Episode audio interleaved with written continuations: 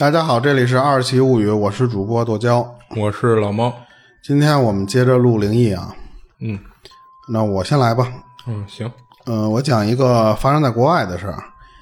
这个讲故事，这个是一个女孩儿，她那时候上学的时候的事儿啊。嗯他们那个学校，那个是就是国外会有那种天主教的学校，啊，他们学校就是那种的。然后学校里边会有一个教堂，嗯，宗教学校，嗯，对他那个学校里面那教堂，他就是平时可以有人做礼拜，嗯。然后还有一些人会，就是他有一个墓地，有一些人他会选择埋在那儿。哦。对，这个教堂还挺齐全、挺完整的这么一个教堂。嗯。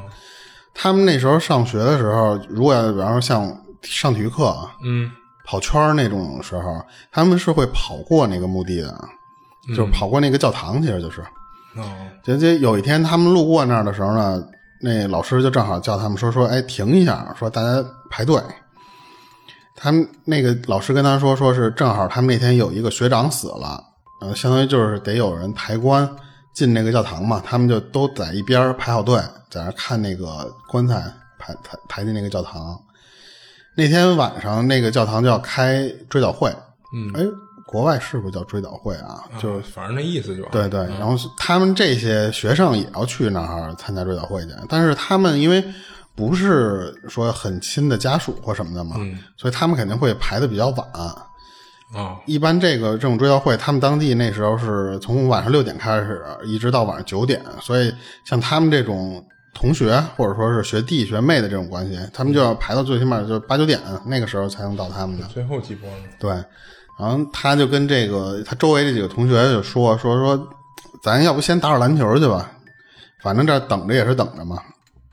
然后他介绍了一下，他们那个学校挺大，你想它里边还有教堂呢嘛，嗯。他那个那个篮球馆就有好几个，哦。他们选了一篮球馆呢，是相当于是他并排着篮球馆是倒数第二个，是一个挺阴的那个方向的这么一个篮球馆。他们就进去打球，打着打着呢，他就发现跟他们一块儿去打球的有一个同学，他坐在那个场边儿，也不也不跟他们就是互动或什么的，就是两只手抱着膝盖，然后拿那个校服那领子把脸给这么这么给盖住，然后就前后就这样就这么摇，就跟那摇椅似的那样那么摇，嗯，然后自言自语在那儿自己感觉跟精神病似的。对，然后自自己跟自己说话，他们就发现他干这事儿之后，就是说那次说你哎你干嘛呢？那那跟跟谁说话呢嘛？嗯那个人也不理他，那但是呢，就自己这么摇来摇去，越摇那个角度越大，越来角度越大。嗯，这挺吓人的嘛。对，这时候他那个就跟同学说说，哎，你你去叫老师去，我看着他，你把老师叫来看看怎么回事。这老师带着几个男同学，就比较壮的那种男同学就过来了，把他这一看这情况，把他就给抱到教室去了。他们不是那种天主学校吗？那个每个教室里边都会放十字架，还有就是耶稣的那种画像，嗯所以那个老师就觉得说这种地儿应该会有一些辟邪的作用，因为这老师一看他这情况，可能就觉得确实是撞什么东西了。不正常。对，但是那个小女孩进了那屋，还是这么一直晃，然后接着就是谁也不理嘛，就低着头那儿自己呢，就这么这么自己念叨。就看来没什么效果。对，然后他一直盯着那门口，这就是这时候这老师就觉得说是可能是有点什么问题，他让那个学生把那门全给关上，说那意思说前后门都给关上。这哎，那这这有点效果。说没过多一会儿，这女孩就慢慢就就平稳下来了，就也不晃了。嗯他们当时也不敢问这个小女孩怎么回事儿，就觉得这小女孩挺奇怪的。加上今天白天不是有这追悼会这些事儿吗？就直到第二天，就是讲故事的小女孩就找那个出事儿的人啊，嗯他就问说说你昨儿怎么回事儿啊？他呢问这个人的时候，他们是第二天也是有一个活动，他们集体到那个就是活动的那个地方，他是有一小屋子，他们几个人围在一个这个围成一个圈儿，在这儿讲这个事儿。这个讲故事的这个小女孩呢，她是相当于是对着这个昨儿被附身的这个女的，嗯她这个被附身这个女的身后有一个窗帘儿，她就在那儿问，就是说这个你昨儿怎么回事儿嘛？结果那女孩就说什么呀？说那天他们就正在看她打篮球，这女孩不是在场边休息呢嘛？嗯结果是怎么着？突然她就觉得有一个人儿站在她肩膀上，然后就这么前后的这么摇他，就是所以就是为什么在别人看起来就是他在那儿坐着那么一直摇嘛？他为什么一直在那儿自然自言自语啊？他不是就是装装疯卖傻或者那种，其实他那个时候是一直在跟那个人说，啊就跟那个踩肩膀那人说，就是说那次你赶紧走，你别折腾我了。嗯对，他说那个人他能看见那个人穿的那个衣服，就是当地就是他们就是外国那种当地的习习俗的那种入葬的衣服，他可能就不是说咱们这种披麻戴孝，就是那种那种衣服。就就可以想成当地的寿衣嘛。对对对，嗯然后他他他能记得是什么呀？他知道自己是被抱到那个教室的，哦然后他当时就是一直看的那个门口，是因为他当时就那个那个人就一直站在门口呢，对，没进来，但是因为那屋里不有那个十字架，不敢进来。对，还有那个耶稣像，所以那个人不敢进来。结果讲故事那个女孩突然看到那个摇来摇去的那个女孩，就等于说，就是我是那个讲故事那个人，你是那个被附身那个人。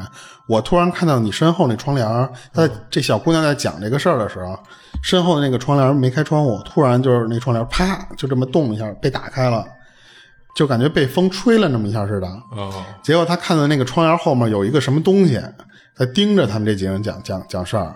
哦这时候他就觉得说，可能感觉这个还是没这事儿没解估计决。就还是昨儿那个呗。对，他说说行行，说别别说了，说咱出去溜达溜达去吧。等他离开那个房子之后呢，那女孩就问他说：“你你怎么回事啊？”然后结果这个女孩就说：“说我刚才看你讲故事的时候，讲这个事儿的时候，你身后有一个东西，他一直就盯着咱们嘛。嗯所以我又不敢不敢继续在那屋待着了，就赶紧让你们都出来。嗯这事儿后来也就没有什么后续了，等于说这个这个灵体也没再再折腾那小女孩儿。嗯。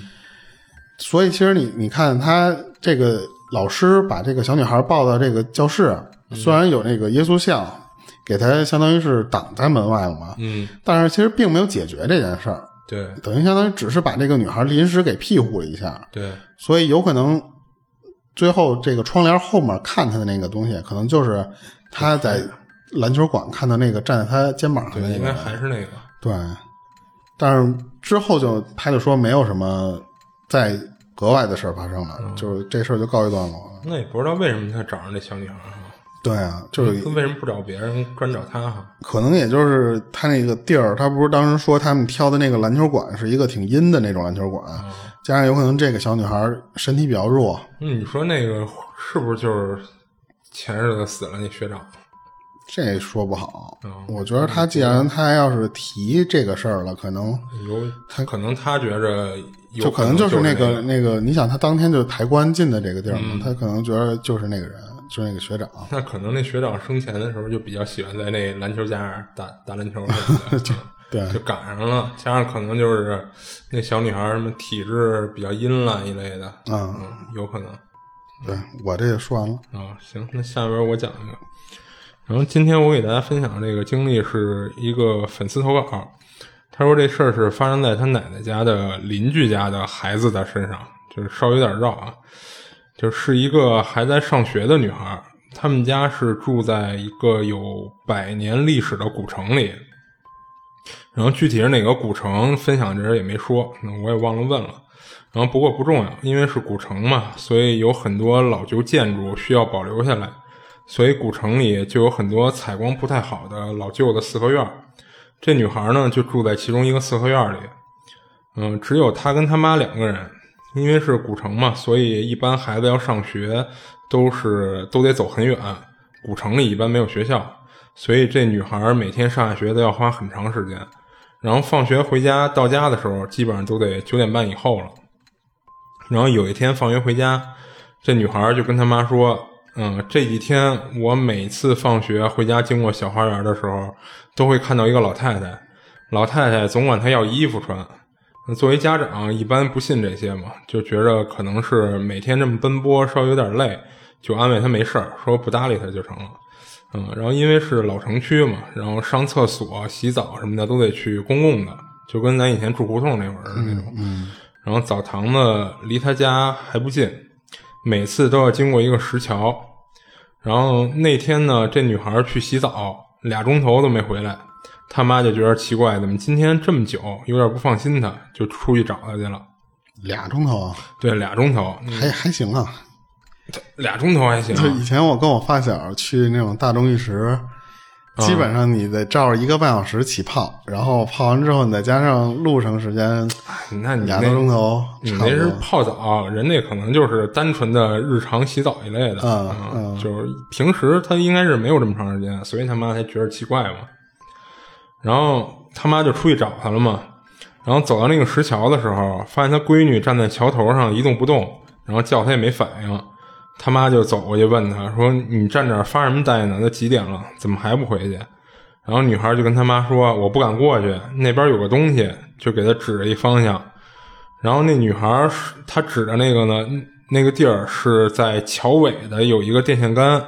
他妈就问他：“电线杆怎么了？为什么不敢过去？”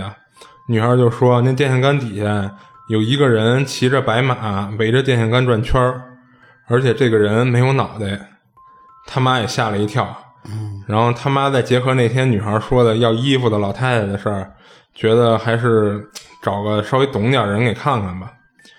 然后那个就是他们找的那个人啊，就跟他说：“你们家住这个四合院年代比较久，然后阴气挺重的，加上他家只有女孩和他妈妈，就是家里没有男丁，就一点阳气都没有，所以就比较招这些。然后后来他妈就带着女孩搬家了，搬家以后就没事了。”然后女孩也再没看见过这些东西，就是小孩演的太干净了呗。嗯，对，就是加上可能确实就是阴气稍微有点重。按理说就是他这小孩就这女孩没有那么小了，就是她应该也是大概上初高中那样的了。嗯。然后我看完他这事儿，我就想，就是就是你说要大夜里咱马路上走着，你就突然看见电线杆底下有这么一东西，反正就是算当场不吓尿也吓够呛嘛。嗯嗯嗯。我看有人在网上说啊，就是说，就是一般这种不管是探灵啊，还是说是去一些什么阴阴森的那种地方，或者说就是比较阴气比较重的那种地方，嗯，都不要带女孩去哦，就是容易招着。女孩她对身体本来就弱嘛，嗯，加上她可能比较招阴，属阴嘛，对吧？所以就是一般他们探灵或什么的那种，他们说尽量不要带女孩，嗯，就是。哦，然后就是其实看他这事儿的时候，就是他形容的那个画面，我突然脑子里还想到一电视剧，就是《少年包青天》，什么无头骑士？哎，对，就是周杰、释小龙演那《少年包青天》嘛。嗯，有一集就是一将军骑着马跑回营，然后他脑袋在自己胳肢窝底下夹着嘛。嗯啊啊！你说这个，我想起一个我小时候我第一个觉着恐怖的东西啊。就是那个，其实现在你想想，都就是小时候想多了，对那时候我在电视上看，就是什么类似于重案六组啊或什么的，啊，他们不是都是这个人死了之后会在那个地上，这尸体就拿走，然后会会在地上画一个人人形儿啊，对对对，你知道吧？我对那个人形儿我太小了，那时候我对那个人形儿我不理解这个东西是什么，我就。我就感觉那个东西就是个人，就而且他是死人，他就变成鬼了，所以他变成那个那个形状。我以至于我到就是我那时候住平房嘛，正午就是夏天那会儿，比方说放暑假，正午的那个时候，我不敢去院里，我躲在家里的时候，我不敢出去上锁去。正午的时候，外面太阳巨大巨热，大白天的，因为我脑子里一直有一个画面什么呀？我如果到那个院里的时候，我可能会看到院里站了一个。就是那种拿线画出的人影，他站在那儿，那就看这事给你留下阴影了吗？对我那时候我不知道为什么我会怕这个，直到我长得挺大之后，我看人家那些电影里边，只要一死人都画那个东西，我才想起说啊。说小时候我还怕过这东西，嗯，这可能就是人一个什么验尸程序了之类的，嗯，对，就是有点童年阴影那种感觉。但是现在基本上看那，像咱小时候在胡同玩那会儿，就经常小孩拿着粉笔跟地上画啊，对，那时候不让画这东西，嗯，那时候觉得说不吉利嘛，对对，家长肯定不让画这种人形的。我是比较那时候比较怕这个，但是后来就就觉得。啊，自己那时候还挺怂的，就 是莫名其妙的怕这么一个东西，是吧？行行，这个完了哈。啊，我给你讲一个是韩国的一个都市传说，但是它这是一个真实发生的事儿，它它不是不是闹鬼事儿。嗯，这个是叫韩国的一个百货叫三丰百货，哦，好像听过这个。对，这在网上还挺有名的。嗯这事儿发生在一九九五年那会儿，这这个这个三丰百货当时是它有多火啊？就是在它没没出事儿之前，就是它已经成为一个地标建筑，嗯它就相当于是你记得咱小时候那个四元桥、三元桥那边那个宜家的那个那个楼，哦就是你过那儿的时候，都会往那边那个那个桥的时候，你你都会往那边看一眼那个地儿，就非常火。因为那时候北京就那一个宜家嘛，嗯它有点就跟那种似的。他当时这个九五年这事儿是怎么着啊？他当时这个三丰百货啊，他正在营业，但是突然整个这个这个百货齐根儿塌，齐根儿塔就相当于是完全就跟你你见过那个爆破，啊，是是是，它这个不管多高，这个楼它安好炸药，一倒计时，对他那爆破，他不是说我把整个楼都给炸一粉碎，对，我它相当于就是是把你的那个几个承重点给你击破，击破之后，哎对让它倒下来它这个有点类似于那种，啊但是它不是被人家给爆破了啊。啊当时这个三丰百货塌了之后，死了五百零二个人，啊有九百多人受伤。嗯当时有这么一记录，就是三丰百货这件事儿，在世界上建筑物自行倒塌造成灾难嗯排第二，哦，就是它这个这个倒塌这件事儿还以就是榜上有名，你知道吧？是它这个原址，三丰百货在盖之前那个原址，它其实是一个就是特别大的一个垃圾场。哦然后它本来这个地方要盖的是一个四层的一个写字楼，但是就当时挖完地基，打打算开始盖的时候，他三丰集团的这个会长，就是我不知道应该叫会长还是叫董董事董事长那种，就是他那个头他突然觉得说这个地儿不盖这个写字楼，他盖一个五层的一个商场百货大楼，嗯他当时为了盖这个，他把他这个就是蓝图这些，他是现改的。你你想，你的地基这些都打好了，你好多布局都已经已已经对啊，就完全定在了，对，所以你要改成百货大楼呢，它要安那个滚梯，那时候还比较流行那种滚梯呢。嗯嗯他为了安这个滚梯，他把好多已经设计好的那个位置的那个承重柱，相当于就是一个支点嘛，每层你都得有几个柱子承重用嘛。嗯他为了安那个电梯，他把那个柱子好几个柱子都给拆了。拆了对啊，当时这个建建筑商，他就跟这个三丰百货这个人就提议过，说你你没你不能这么干，啊，是多危险啊！你你这个对你你这么干就是出事儿，他就不敢不敢不敢继续给他嗯。就是建接着建了嘛。结果这三丰百货，他直接就把这个建筑商就给开了，嗯。开了之后找了一个自己家的，就是建筑商接着干这事儿。这个这楼最后就盖起来了，盖起来它是九零年这个百货开业，嗯。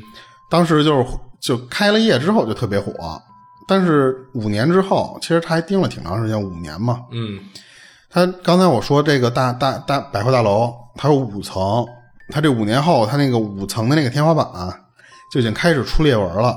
嗯整个那个那个楼从你从房顶上其实看，就是到后期的时候，它其实那个房顶已经非常明显了。但是这时候它只是刚开始出裂纹的时候，这三丰集团只是就没当回事儿，他就是说，那这五楼我就不营业了，把这五楼的商品都挪到地下室去，接着卖，接着营业，等于相当于什么呀？完全不影响他接着挣钱。嗯是。但是两个月之后呢，有人就拍下那个俯视的那种照片儿嗯。就不知道当时是是怎么拍的？对对对，他嗯。当时就有人拍这个，因为这个事儿发生之后，这个电台什么的，就当地他们报道非常火，所以就是有人流传出来这个当时拍过的这个照片了。嗯你五楼的那个天台，嗯就是你整你你从楼顶那块儿对你从你从上面看，它那个天台已经就是非常多的裂缝，基本上就属于那种感觉你连站人你都有点危险的那个那个地步了。嗯当时已经成那个样了，就是是个人都知道这个房顶儿它早晚就得出事儿。嗯这时候这个这三五百货他也急了，他呢赶紧找了一堆专家，就说呢，你你给我测量一下，给我看看这个会不会发生坍塌嘛？结果那专家一测完说，你这个这房顶儿就这样了，这随时就能塌下来。嗯但是，这管理层他为了营业，他为了赚钱嘛，嗯他知道这个事儿会发生，但是他还是硬着头皮接着开。嗯对结果就因为这个，没过几天，就不光是五楼，就现在已经到四楼的这天花板，现在就是五楼的这个地基，这个不是五楼的这个脚底板，脚呃，就是脚踩的那对个脚踩的这个面儿，这个面儿也开始往下塌，相当于就是你四楼和五楼都已经开始出事儿了。嗯但就算这样，他他们还是没选择关门，他们就是怎么着，又把四层关了。嗯结果当天晚上，就你在那个商场里面的时候，你就已经能听见那个钢筋，整个大厦的那个钢筋断了那种噼里啪啦的那个声了。这时候他们才觉着说得开始轰人了，不能营业了。结果就二十秒钟的时间，整个这大楼直接就塌没了。嗯最后这个这大楼就刚才像我说死了五百多人吧，然后伤了九百多人嘛。嗯，这个管理层的那个会长什么的这些人肯定被判，那那肯肯定会对，而且这个会长是关了是是多少年？是七八年还是十几年吧？嗯我觉得都有点少了。对，然后后来出来了，嗯出来之后，结果就是离奇的什么呀？就是出狱后没多久，这个这会长马上就死了，哦就当时就有人说是这个索命，极有可能，有有冤魂索命嘛？你这害死太多人了。对对。然后当年不是说有好多人他其实有受伤的那种，什么还有没死的，嗯就是逃出来的那些人嘛。嗯当时就有一些传闻，就是传的比较邪乎的这个，我到时候给你我给你看看看有几个挑的给你讲讲。嗯就是有一个是他妈带着孩子，就是相当于一个妈妈带着孩子在那逛商场，当天，结果这小孩逛着逛着呢，突然就说不逛了，说要回家。这时候他妈就说：“哎，这商场没逛完呢，说我到时候给你买点玩具，买点什么，你就老实点嘛。”说接接着逛，结果那小孩就说：“说不行，我就得回家。”拉着他妈就回去了。结果等他妈到家，就刚打开电视，就看见那个电视上正播这个三丰百货塌了这新闻，他就很很好奇，说说你当时拉着我逛的时候，你是就是一个劲儿要让我回家，你是你是怎么回事？你是发现什么东西了吗？结果那小孩就说说什么呀？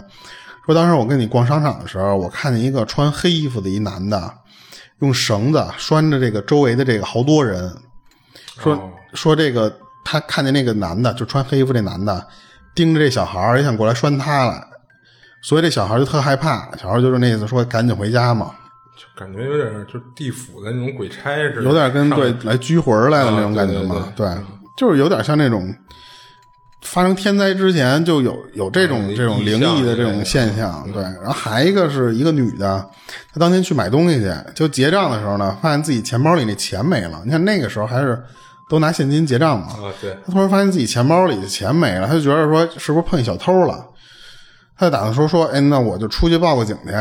这个结果他出门没多久，就看他那个身后那三丰百货就塌了。嗯他当时就吓坏了，他没见过这种东西嘛，就赶紧跑回家去了。结果等到家的时候，发现自己钱包里的钱又出来了。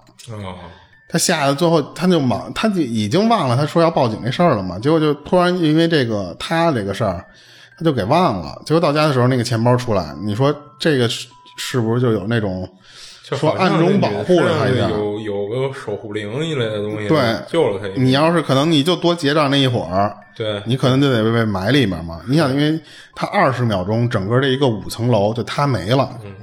你说就是要是最后，比如说他回家发现钱包里确实钱丢了，那还能说就是运气好，好运。嗯对，啊侥幸逃过一劫结果你钱包又出钱又出来了，那可能就真是有什么东西帮了你。嗯，对。然后还还一个是什么呀？就这个三丰百货塌了之后，嗯，现在这个地方是盖起来就是新的住宅楼了。当然，这个就算你盖出这个新住宅楼之后，它还是有好多就是灵异的事儿发生。嗯，那里边那些住户经常就跟就是物业什么的抱怨，说这开车开到地下的时候，这不到地下室停车嘛，嗯经常那地下室那到拐弯，就你盘着往下拐的时候，那个牌子不都写一个慢字儿？嗯那结果他们就看到那个慢字儿，那个慢，当然肯定是韩文了啊，嗯变成了那个商场打折的那个 sale，哦所以他们就觉得说这个有点灵异。他们碰到这种就是已经是现在相当于是新的楼了，嗯还还能碰见这种事儿。嗯，毕竟那儿死了那么多人。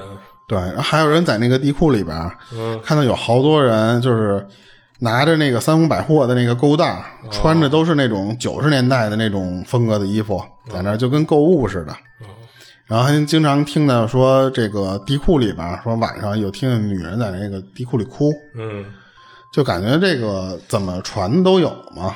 是，就越传越邪乎嘛。对，但是他这个事儿是实实在在发生的，这个都是都是能查到这个新闻的嘛。是是这事儿我听说过。对，只是这个后续的这些给他增加了一些灵异的色彩。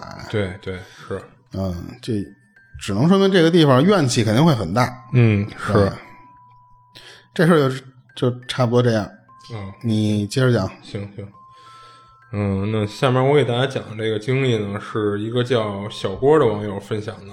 然后他是一名肿瘤科医生，发生这事儿时他还在读研。平安夜的时候啊，轮到小郭值班，然后医院里有一个说法叫“平安夜不平安”，这什么意思呀？就是说一般平安夜的时候啊，总会有病人出点事儿，就是要不然比如说转急症啊什么的。嗯。然后平安夜那天下午走了一位。癌症晚期的患者，小郭接班以后，感觉这个平安夜可能应该就不会再出什么事儿了。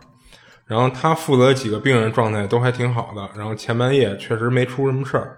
小郭一觉就睡到了三点半，在那个值班室可以休息嘛。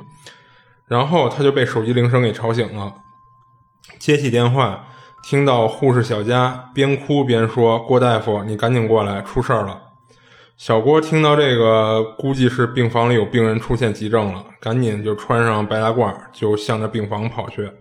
等到了护士站，看见小佳蹲在一个角落里瑟瑟发抖。小郭一看，这不像是病房病人出问题了呀，就赶紧问小佳：“你干嘛呢？怎么了？”然后小佳说：“下午死了的那个癌症患者，他所在那个病房里的呼叫铃，从下午两点开始就一直响。”然后关过去关了没多会儿还会响，关多少次都没用。但是那个病房现在已经没有入住的病人了。小郭这才反应过来，是一空床是吗？对，就是那个病房，就是他可能就是赶巧，就是病人，比如说该出院的出院什么的，然后还去房间都没人了。对，就是这房间就空了，就是没有新入住的病人。嗯嗯。然后小郭这会儿才反应过来，说就是确实是呼叫铃到现在还在响呢。他刚才可能是下来太急了，没有注意。然后小郭就安慰小佳说：“没事儿，不用怕，你从中控台把那个呼叫铃关掉不就得了吗？然后现在大夜里的也没有病人有情况，我跟这儿陪你待会儿吧。”但小佳说：“不行啊，那个呼叫铃是厕所呼叫铃，中控台关不了。”然后这块儿听众就如果有医护工作者什么的，应该就知道这点，就是医院，因为担心有的病人在厕所里滑倒什么的，所以厕所隔间里的那个呼叫铃。只能在厕所关，就是他们那个护士站中控台那块儿没法直接关掉那个呼叫铃的。啊，嗯，然后呢，没办法呀，也不能让这铃一直响。小郭就带着小佳一起去了那个病房，到厕所关掉了呼叫铃，然后在病房里等了差不多五分钟，然后呼叫铃也没有再响。小郭觉得应该就没事了，就带着小佳回护士站。结果刚走到一半，呼叫铃又响了，小郭汗毛直竖，又生气，有点害怕。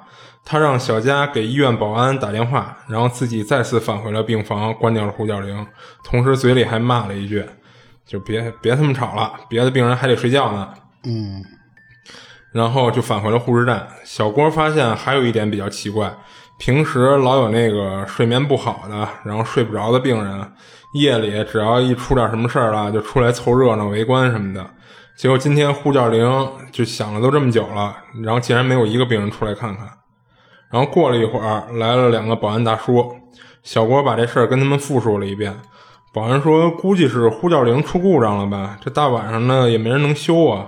等明天天亮上班以后，找那个后勤部的人来修一下呼叫铃就没事了。”然后保安大叔看俩人吓得不轻，就出于好心，那个跟护士站这儿陪他们待了一会儿。这期间呼叫铃确实也没有再响过。等保安大叔走了以后，小郭也觉得应该没事了，就准备回值班室再补个觉。结果还没走到楼梯的时候，那个万恶的呼叫铃就又响了。小郭赶紧回到护士站，小佳吓得已经不知道怎么办了。小郭突然想到一个办法，他把那个控制呼叫铃的那个闸给关了，然后铃声也就停了。但是这也意味着其他病房的呼叫铃也就不会再响了。就容易出事儿嘛，嗯，所以就过了大概十多秒吧，然后小郭就又把那个闸给开开了，合上了，然后开了以后呼叫铃没有响，就这样一晚上，后来就是又响过几次，小郭都用这种办法，就是临时解决一下嘛。直到天亮，其他人开始陆续来上班，然后病人也有早上要做检查的。那个呼叫铃在在这期间再也没响了。后来小郭听医院里的老大夫说呀，就有时候刚去世过，就是刚有去世病人的病房也出现过几次这种情况。啊啊，然后我这故事就讲完了。嗯，我是觉着这个医院，你说医院阴气重，还是这个就是殡仪馆的那种阴气更重呢？那我觉得医院的太平间可能阴气更重，因为我觉得殡仪馆可能你这个人已经到那个 那边了，应该也就没有什么怨气或什么东西了。但是医院那边，你可能比方说治病这种，加上难受，加上这个你一直治不好这种怨气，就是你可能临死之前一直都处于一种比较痛苦的状态。而且那边你说你有活人有死人的，他这个。这个气气流比较杂的那种感觉，我觉得可能会。但是你要说你的这个人都到殡仪馆了，感觉就不太没有这么这么凶了。嗯，我那天我是在网上看见一个那个人，他是他年轻时候刚去殡仪馆，就是也不能叫实习，就是他刚去殡仪馆工作。嗯，他才知道那个殡仪馆，我也不知道啊，因为没进去过。他说他才知道那个殡仪馆的那个就是烧人那个炉子，嗯，上面的那个有有会有一个窗户，那个窗户还就不小，那个窗户。然后他说那个他开始就觉得说这个窗户干嘛用的，他不知道，他就问那个老员工，老员工就说那个说你你得观察那个里边嘛。结果他有一次他就好奇，他不知道这个这里边到底什么景象。有一天，这个人家家属来烧尸体来，他正好就在旁边就盯着。结果他看的那个棺材放在那个炉子里之后，开始烧，开始烧之后，那个外面那个棺材木木头的嘛，先着，着完之后，他就看到那个里边的尸体了。嗯，结果他看到里边那个尸体就开始往外喷血，是喷。他说他用了一个字儿喷。哦，我不知道那个是。你说是脂肪，就是油化了之后混着血，还是说什么？但是它如果用喷的话，应该也就是血吧。然后这个是也不重要啊，这个。但是他看到后面什么呀？然后最后看到那个尸体自己坐起来了，自己坐起来之后，他就当时这会儿就有点害怕了。嗯。结果这还没完，那尸体坐起来之后，那个头自己转过来。哦，他一般那个头是你想是脚先进去，头在外面这么进去的。嗯，结果那个人坐起来之后，相当于回头看着他，他当时吓一跳，吓一跳，他就赶紧跑了。他就问这些就是老员工嘛，这老员工就是说解释，这确实就是有科学解释，就是说这个人经过高温，你的这个肌肉啊，加上一些什么东西，就是正常什么，它会收缩，它会收缩，收缩之后，你那个人正常你平躺下来，他就会把这个人。给像你看着像坐起来嘛，嗯，然后比方你脖子那块再收缩，它可能就会旋转，嗯，他说这个都是正常现象，哦，给他破这个梗了，但是他唯一就是一直解释不明白的一点什么呀？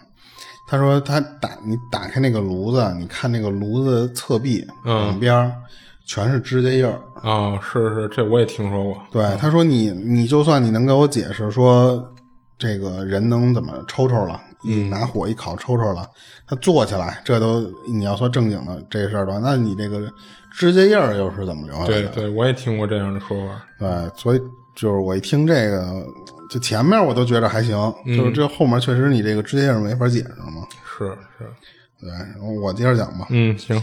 我看的是一个一个网上的一个探灵节目，嗯，它不是那个，就是我之前跟你说的那种直播探灵。啊，就不是那种啊，什么我们今儿去什么什么医院或者怎么怎么着，然后给大家就拿一手机，就是求打赏。他不是那种，他们就是把一个活动，然后呢，比方有时候分一期、分两期，他拍成一个节目。这是不是跟咒似的那帮人？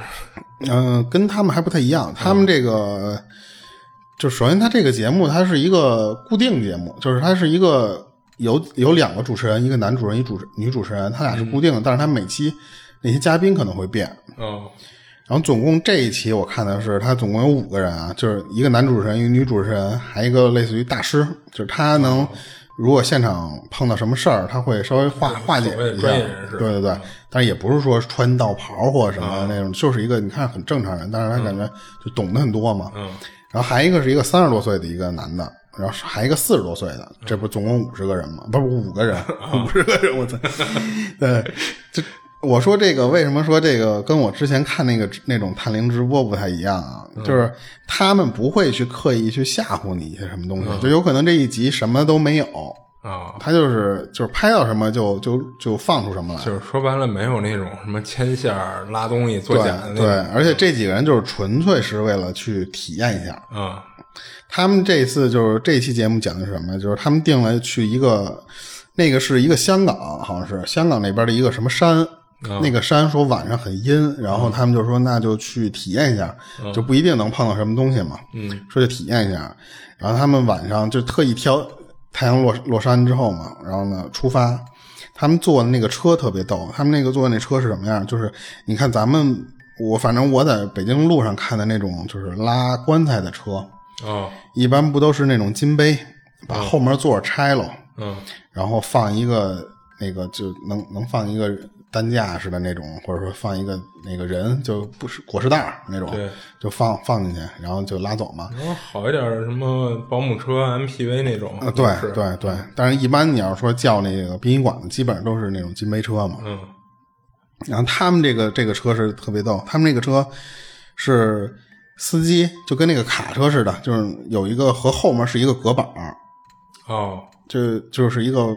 你你相当于是后边的人是到不了这个驾驶位的那么着，他们后面整个就是把椅子全拆了，拆了之后在两边放小椅子啊，这样的话就相当于这五个人都能坐棺材坐吗？呃，他不那个他们坐那个车里没有棺材啊，他那个就是大师坐在最靠外，嗯，坐一小马扎上，剩下这个四个人，那个那个男主人这时候没没在那儿，嗯，相当于只有四个人。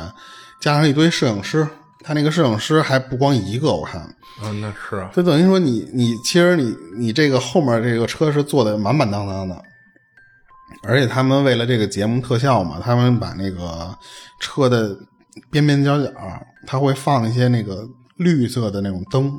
打绿 绿光的灯，就营造氛围。对，他们就就开着那车，就直接就奔山上去。嗯，他有一些镜头挺逗的，是就是专门会沿沿途会有一些摄影师去拍他这个往上山的这个镜头嘛。嗯，你你其实看的时候挺挺挺逗的是什么？就是你就看见那个后面一堆人神情严肃。然后围在一圈然后满脸都泛着绿光上山，就是对你看那个节目的时候，你你如果你要是路边的人，你看的时候，你觉得这他妈这这挺瘆得慌，比比死人还瘆得慌。他们就是说坐这车上山的目的是什么呀？就是说这是从殡仪馆那块借来的一辆车，他们香港那边比较讲这些讲嘛，说他们那边的这个灵车出厂的时候，都会有大师给你做法。让你就是除了这个死，因为你这车经常拉死人嘛，嗯，所以它阴气特别重，嗯，它这如果你做完法之后呢，你别的邪灵或者说别的一些什么不干的东西，它就不会往这个车里跑啊，所以反而这个车里会很干净，嗯，或者说很安全，对对对。我不知道咱这边会不会有这种做法，是我刚才还想呢，我说为什么非得开灵车去？对，嗯，然后他们就就一路上山，就是他们在上山这路上就互相讲鬼故事。嗯，这个女主持人讲一个，大师什么讲一个，这那么讲，就突然看见这个车前面有一棵树底下，它因为它那个山路就是一条车道，然后旁边就是对向车道，这么这么非常窄的那种山道嘛。嗯。突然就看见前面有一个那个树树树坑底下围了一圈人，然后开亮着灯在那儿围着，就是所有头都冲着树。然后他们就说：“哎，这是干嘛呢？”说弄得还倍儿瘆，而且那帮人穿的都是有点像那个。韩国那边那大长巾，你知道，就是其实那个有的其实就是汉服会有那种也是服装嘛，就是可能他们一些古代服饰了什么的。对，就比较古代的那种服饰，但是那肯定不是说人家韩国的，就中国不也有那种衣服吗？嗯，对。然后结果那个大师就说，他们这帮人现在在在拜树，拜树，对，给那个树做祭拜。就是为什么要拜树？拜树，他当地他们那个当地有一个讲，是一个是求财，还一个是求子。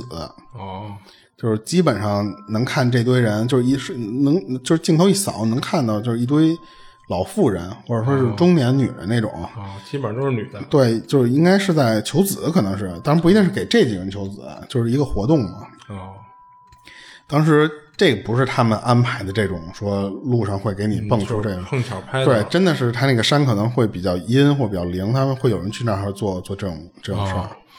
就他们就到这个目的地，有一个小亭子，那小亭子就相当于是一个小山顶儿上面那么单独就孤零零那么一亭子。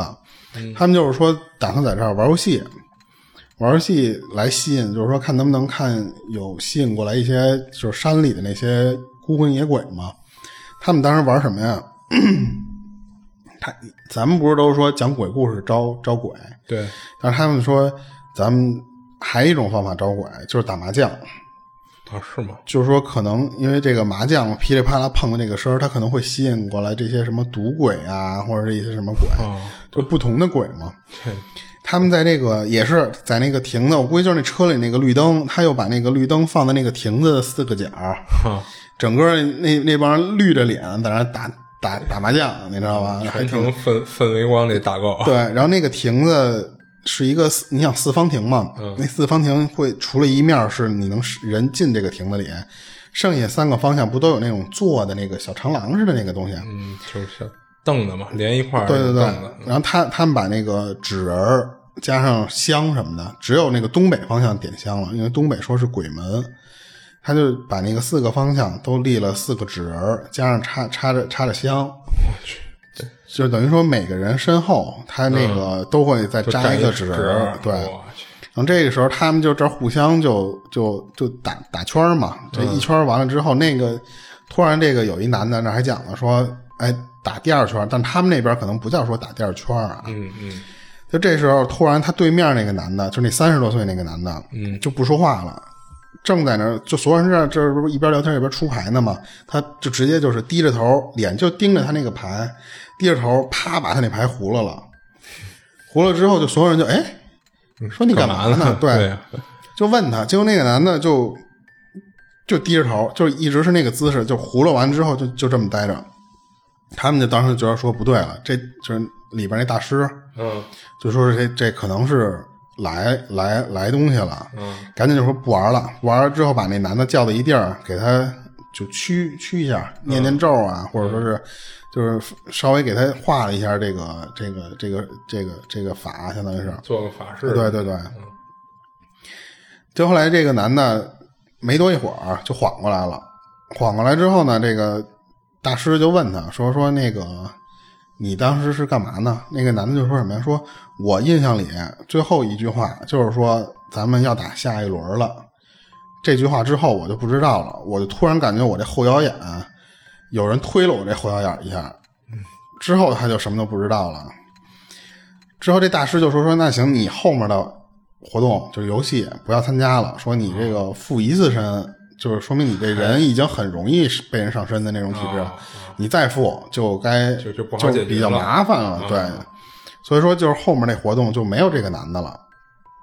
他们就说那就接着玩下三缺一啊，对他们就不玩这游戏了，就去对就去下一个游戏，说咱们去去干别的去了。嗯，这时候我不是说有一个男主持人，那男主持人没跟他们上山吗？嗯，这个男主持人去另外一个山头。他去另外一个山头，但都不是说那个很高的那种山啊，就是另外一个山头也有一亭子。嗯，这个人更牛逼，那个人是自己拿手机录，没有人跟拍摄师。对对对，他这只手举着手机，这只手举着几根香。嗯，他去那个亭子去，那个亭子跟那个差不多，那种那种布局看着。嗯，然后亭子底下有什么小小河道，然后呢有一些什么流着水呢，还哗啦哗啦响那种。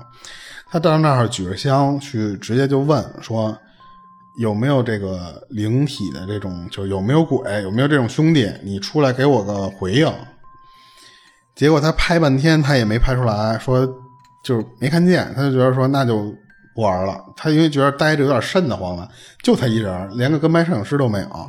他当时还贴了好多符在身上，他有那符，这个正好贴肩膀那儿，就跟两个那个。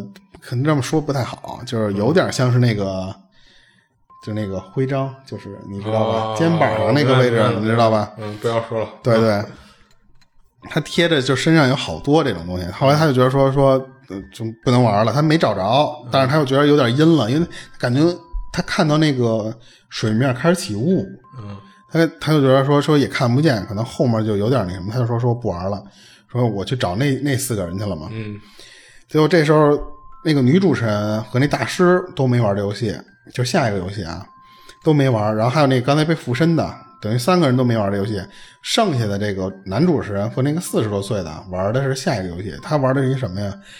他们就是说说想感受一下，说这个山里有没有这个灵魂。那大师说：“那我给你弄一方法，说你就照我这方法玩。”他是怎么着？他拿一个竹篓，他拿那竹篓扣你头上，正好搭在你肩膀上了，相当于是嗯。那样扣在你身上。然后呢，你你俩人就坐这儿待着，他们在他这个面前点上香，说这个香就是也是不是吸鬼，有的那个灵魂会闻这个香味儿来、嗯或者什么什么的，他就各种方法来引。他为什么要拿那个篓去扣在那个人、这俩人身上？说是这样的话是直接能暂时的把你把你身上那三把火直接摁灭。哦但是这只是一暂时的，你想对，因为他正好搭你肩上这俩竹篓这个边儿，然后加上扣你头，你这个头肩三把火，啊暂时全盖住，盖住之后，相当于你这人就非常虚嗯，听着还挺讲理。啊，对，非常虚之后呢，你就有可能会能感受到那些东西。结果就是这俩人在那儿待着，突然旁边我忘了是那男，应该是那男主持人，突然就啊，就是啊那么一声，然后他以为是那边那个男的跟他说话呢，嗯他说你跟他说什么了？那那人就说说啊没说话，就这时候那个就是他有一个这个摄像头是在这个框里边的，能看到这里边就一个夜视，你知道吧？嗯这种夜视的这种角度看的。然后就就就看那男主人说：“你刚才没说话。”那男主人说：“没有，我说什么话？”就这时候，这个另外这男的说：“说你感觉到有什么东西了吗？”他说：“我感觉到了。说刚才我感觉你跟我说话呢呀。嗯”他说：“你感觉到周周围有人走走走步走路的那个声儿？”嗯他说：“你要不说的话，我还感觉不出来。你你要说完之后，就是他听，他能感觉出来有那种细微的那个脚啪啪啪这么走路那声儿。然后这时候说说，他突然从身后拿出一块小石头来。嗯然后，当然这时候他没说是什么东西。结果这游戏做完的时候，这个大师就给他们俩这个头上那东西摘下来，问这俩人说：“你们感觉到有什么异样了吗？”那人一刚才说我听见有人说话吗？还一个就是说走路这声儿。另外一个这个男的就说什么，就是我刚才跟跟另外这男男同事男这个男嘉宾聊天的时候，有一块石头，就感觉是人从远处啪冲他后腰眼子那块扔一块石头砸他砸他后腰上了，然后他捡起来那块石头，他他以为是别人闹着玩嘛，但是他当时没说。还一个镜头是捕捉到了什么呀？有一个男的这么把这个头上那个这个篓给摘下来一瞬间，这个男的往后看了一眼，他觉得是他身后其实是一条马路，就是那个他刚才那个山路嘛，嗯他觉得是那条山路上下了个人，但是他没看见，他只是有那么一感觉，所以他回头看了一下。然后那大师就说什么呀？大师就是说，就是并不是每个人你们都能，就是说做这个东西就能碰到灵体，只有在你时运比较低的时候，我为什么要把你罩住？就是不是要把你这三把火给盖住吗相当？于把它把你的这个运势给你降到对降到很低，这时候你可能会感受到。哦然后，如果你真是有可能，比方说这个人本来就虚，或者加上本来就就容易看上这种东西的话，它是有可能因为那个罩那个那个那个篓，它不是会有那个孔洞嘛？它竹子边它会有那个洞，嗯你能看到外面。如果你这个人是如果实在低的话，是有可能顺着那个你能能看到有人就在你周围这么走。对，它这就是这么一个一个灵异节目，只能说是。就是信就有，不信就没有的这么一东西。是因为他很多东西都是这几个主持嘉宾就是主观说的嘛，对对吧？他也没有拍到什么东西，对，对而且他也不是为了每一期都要就跟嗯说我必须见个鬼，必须这个椅子挪一下才能怎么着那种，所以他我感觉是相对于来说有可能会有剧本的那种成分，但是相对来说还、还有点真实的东西。对，然后我这就讲完了。行。嗯，接下来我给大家分享这件事儿呢，是两年前发生的，就比较近啊，就是一个叫 Zoe 的小姐姐分享的。然后她在二零二零年六月的时候回上海，当时因为疫情嘛，要直接拉去隔离酒店，然后给她分的房间呢是走廊尽头的一个双人间。跟他同行的其他人都是单人间，然后那些人还开了个玩笑，说他这是买一送一房，他也就一笑置之。然后前几天呢，没有什么事儿发生，他就每天跟酒店里边吃吃喝喝，听听歌什么的，也出不去。然后直到隔离结束前的第二天，那天他正正在通过蓝牙耳机听着歌，就突然这歌的旋律啊就变了，就跟我们小时候玩一些那个会出声的玩具。然后电池快没电的时候，那种变调似的，越来越慢了。哎，对对对，然后也开始走调了什么的。然后他听歌的旋律变调以后呢，就过了一会儿就没声了。然后他就听到从那个耳机里就传出一个小孩的说话声，说的是“我们一起回家”。然后佐伊胆还挺大的，他第一反应是拿出手机准备录音，就估计也是平时听这些东西比较多嘛。然后看看接下来小孩还会说什么。但是这耳机里就没有再传出任何声了，然后他也一会儿音乐就恢复正常了，然后佐伊赶紧把屋里的灯都打开了，然后心里默念了一下阿弥陀佛，然后并且说我只是被隔离在这儿，过两天就走，我们互不相欠。嗯，我不惹你，你也别惹我。哎，对对对。然后呢，他又把歌倒回去又再放了一遍，但这一次就一很正常，就什么事都没发生。嗯，然后佐伊这一晚就开着灯睡了一晚，然后第二天联系了一下前台，说问能不能换一个房间，前台说都满了，没有能给他换的，就只好继续住在这儿了。然后当天他在床上看电视的时候，就突然觉得全身一阵酸软，然后感觉特别疲惫，然后没过多久他就发烧了。然后用屋里的温度计一量，四十度，他又担心是不是阳性了，嗯，就联系前台说明了就是他发烧的情况。前台说那个他这几天检测，包括今天检测都是阴性，让他不要担心，应该就是不是新冠嘛。然后佐伊就感觉这次发烧不太正常，就是毫无征兆，并且也没有任何前奏，就突然就发烧了，嗯，并且也跟确认过嘛，说不是不是冠上了。他觉得肯定是碰到脏东西导致的，然后这事儿就讲完了。其实就就这么简单一事儿，嗯，就是有点像是被被吓着之后的那种身体，就是发烧或什么得病。对，但你说他这发四十度，这个确实有点高。嗯，啊，然后那个这小姐姐还分享另外一件事啊，然后这事儿是发生在她上高中的时候，当时在夏威夷，她和表妹住在一块儿。然后当时她爸妈应该是出差了，只有她和她表妹在家。然后当天十二点多，就是他在一楼复习功课结束以后，就准备回二楼睡觉。然后他妹那会儿已经就是在房间了嘛。然后他跟他妹是两个房间分开住的。这块他描述了一下他家就是大概的构造，主要是楼梯那块儿他们家楼梯啊是分两部分，就是第一部分走完以后，他会拐一个直角，然后再走第二部分楼梯。嗯，然后等于第一部分和第二部分楼梯就直角这块儿，就是完全是一是墙嘛。嗯嗯嗯，站在第二部分楼梯的时候是看不到第一部分楼梯的。然后当他走到第二部分楼梯的时候，他突然听到下面第一部分楼梯有缓慢的脚步声，并且伴随着沉重的喘气声，就像一个人就是刚剧烈运动完，身体处于一种超负荷状态那种，嗯，就走的特别慢，还呼着喘气。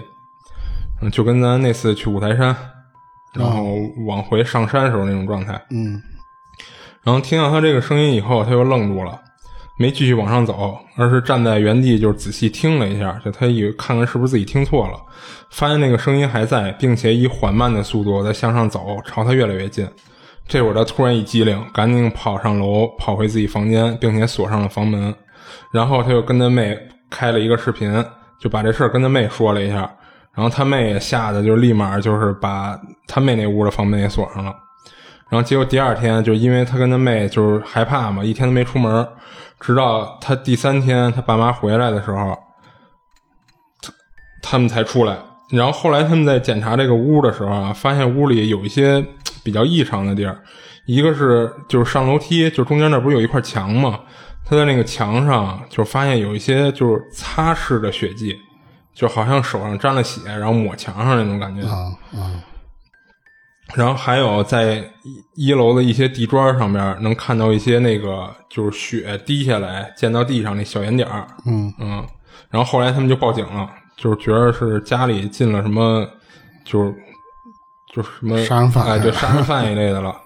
嗯，但是就报警以后吧，他这些就是根据这些痕迹，就是形成不了什么完整的线索，所以这事后来也就不了了之了。嗯，然后他第二第二件事就分享完了。就是，其实我感觉他第二第二件事啊，就就更像是就是人为的那种情况，就好像确实有人闯进他家来了。嗯，嗯，只不过因为比较，比如他们比较警觉什么的，就把门锁上了。可能就没碰上。对不过这样对我我可能就回头看一眼，或者我在那儿等一会儿。嗯，那那你可能就出事儿了。你这完事儿了哈？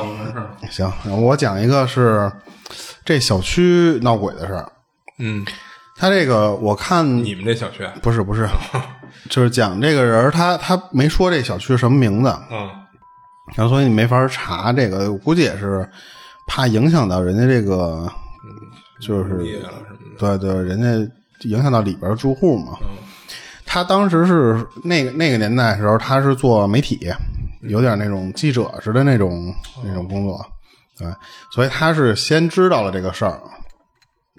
他说之前有一小区有一个女人啊，她就老老跑去物业去投诉去，跟那物业说就是你们管管我这个旁边这家这邻居，嗯。他们家这个邻居晚上就是经常打牌打特晚，哦。吵得他就睡不着。嗯。然后这期间，他也就跑到过这个楼底下找那个保安，嗯说这保安让他上去看看去，嗯但是都没什么结果，就是都没给他处理好，嗯就反映很就是反映了这么多次，这个这物业什么的都相当于不干事儿嘛。嗯结果有一天，那个女的就有点精神崩溃了，就急了嘛，受不了了。啊，最后她就是穿了一身红衣服，然后说是涂了这个红嘴唇、红指甲，就是像那个说这网上说想就是死后变厉鬼嘛，她就从这个楼顶自，杀是吗？他就从楼顶就跳了，自杀去了，哦，这这有点脆弱了吧？就有点有点敏感了，我觉得。是啊，然后后来这死前他写了一封信，这信是写给这个物业和这个保安的啊，嗯说是有三页多还是多少啊？就是全是控诉控诉加上这个诅咒，嗯就是那个说我变成鬼了之后，我也不放过你们这个物业这帮人。嗯然后所以这个你这死了人了嘛，就是肯定这个最后这个会有警察或者什么来调查这事儿。结果这个物业就说什么呀？说他跟我们反映了这事儿啊，我们一直就给他解决。但是呢，他是他旁边那家那邻居特爱打牌，但是人家那家那邻居三年前就搬走了，人现在那个屋就是一空屋，等于就没人。所以说没你没人，我怎么给你解决呀、对吧？那感觉这女的有点有点精神病了。那你说她这个声儿，她不知道是怎么传出来的，对不对？是，然后这还不是说这就是一个引子，嗯这从这之后呢，这小区就经常出人命。他十天之后，就这个女的跳楼跳跳完之后，十天之后，嗯就又有一个人就从他这个原来的一模一样的地方又跳下去了。哦这小区就觉得挺不吉利的。你说这个跳一个，就而且这事儿闹得这么大，是也第二个又跳下来，就觉得挺不吉利的嘛。他就请这法师过来给做个法，说给相当于给这个这些人做个超度嘛。嗯结果没什么用。两个月之后，又一个男的，而且这个男的更奇怪一点什么呀？这男的他就根本就不是他们小区的，哦，相当于这小这就好像就专门跑这儿跳来了。对，又一男的他又上那儿跳，而且这个最后这警察来了之后一查，这个这人离他们小区还挺远的，就是根本不住这儿。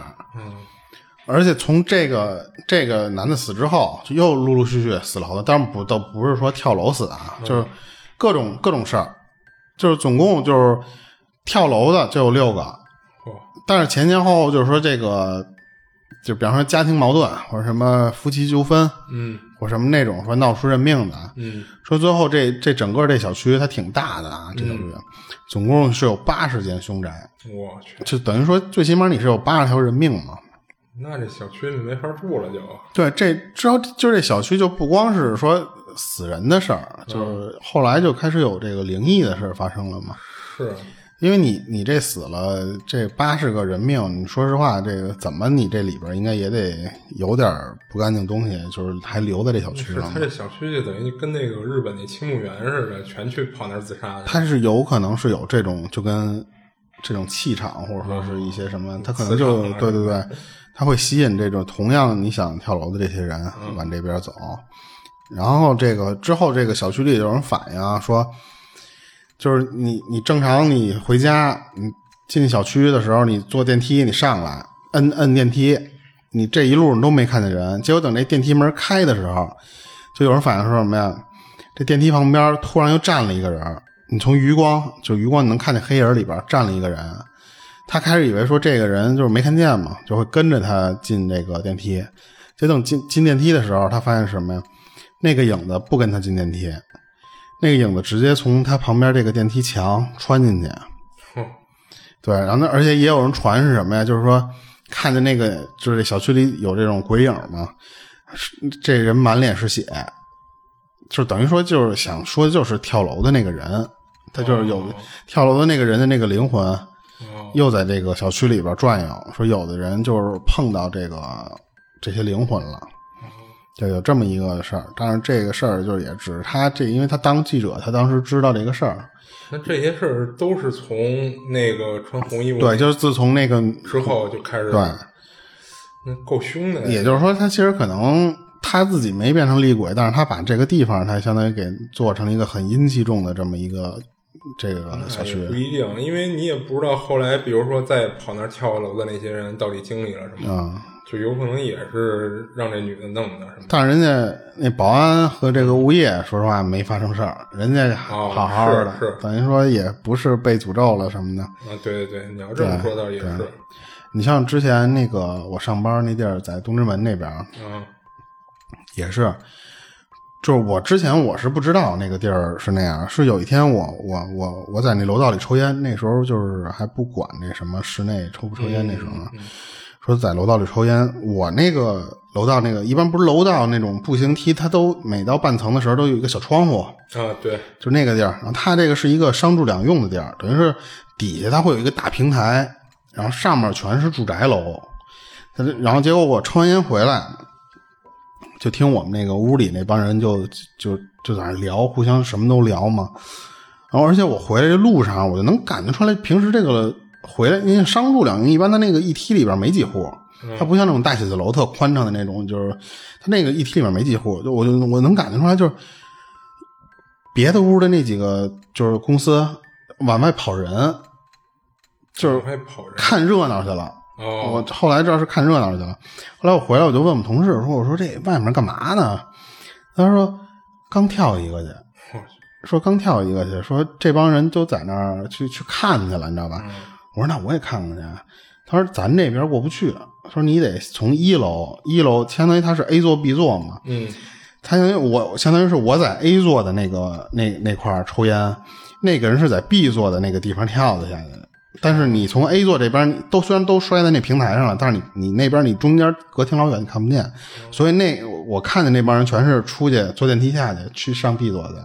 然后后来那个人也说说你去了也没用，人警察都来了。啊，说刚跳没一会儿，然后那人人对人警察就来了，来了之后就就全给那什么了，全给围住了。嗯，然后后来人家那个我们这老板就说说这个这地儿老跳，说这地儿之前就老跳，说这是不没原因，就是要不就是说都说是工作压力大嘛，因为你看它上面就是写字楼，嗯，说工作压力大，说这个这都不是第一个了，我就因为来的晚，我不知道嘛，他要不跳，我都不知道这块有这么邪性的事儿。嗯，他可能也就跟这种似的，他就有这种气场了之后，对，就都会吸引人往这边走。对，你像之前西单的那个是是叫君悦吧？啊啊。那一会儿也也老。也也那样吗？不是那个西安大城，哦，西安大城是吧？长安大城，长安大城，长安大城。啊那那个长安大城那时候哦。老、老出事儿，对对对，他也是就是吸引这个人都都奔那儿去，嗯，然后我这就讲完了，哦，行，那今儿我这儿就没了。行，嗯，嗯、那我们今儿就讲到这儿，然后如果就是你们觉得我们讲的这个故事有点意思的话，也希望你们能给我们投投稿，这样我们也能给大家带来更多的故事嘛。然后这里是二七物语，我是主播剁椒，我是老猫，嗯，下期见。下期见。嗯。如果您有灵异相关的经历，愿意和我们分享，欢迎您微信搜索公众号“二七物语”，您可以给我们投稿，同时主播可以拉您进群。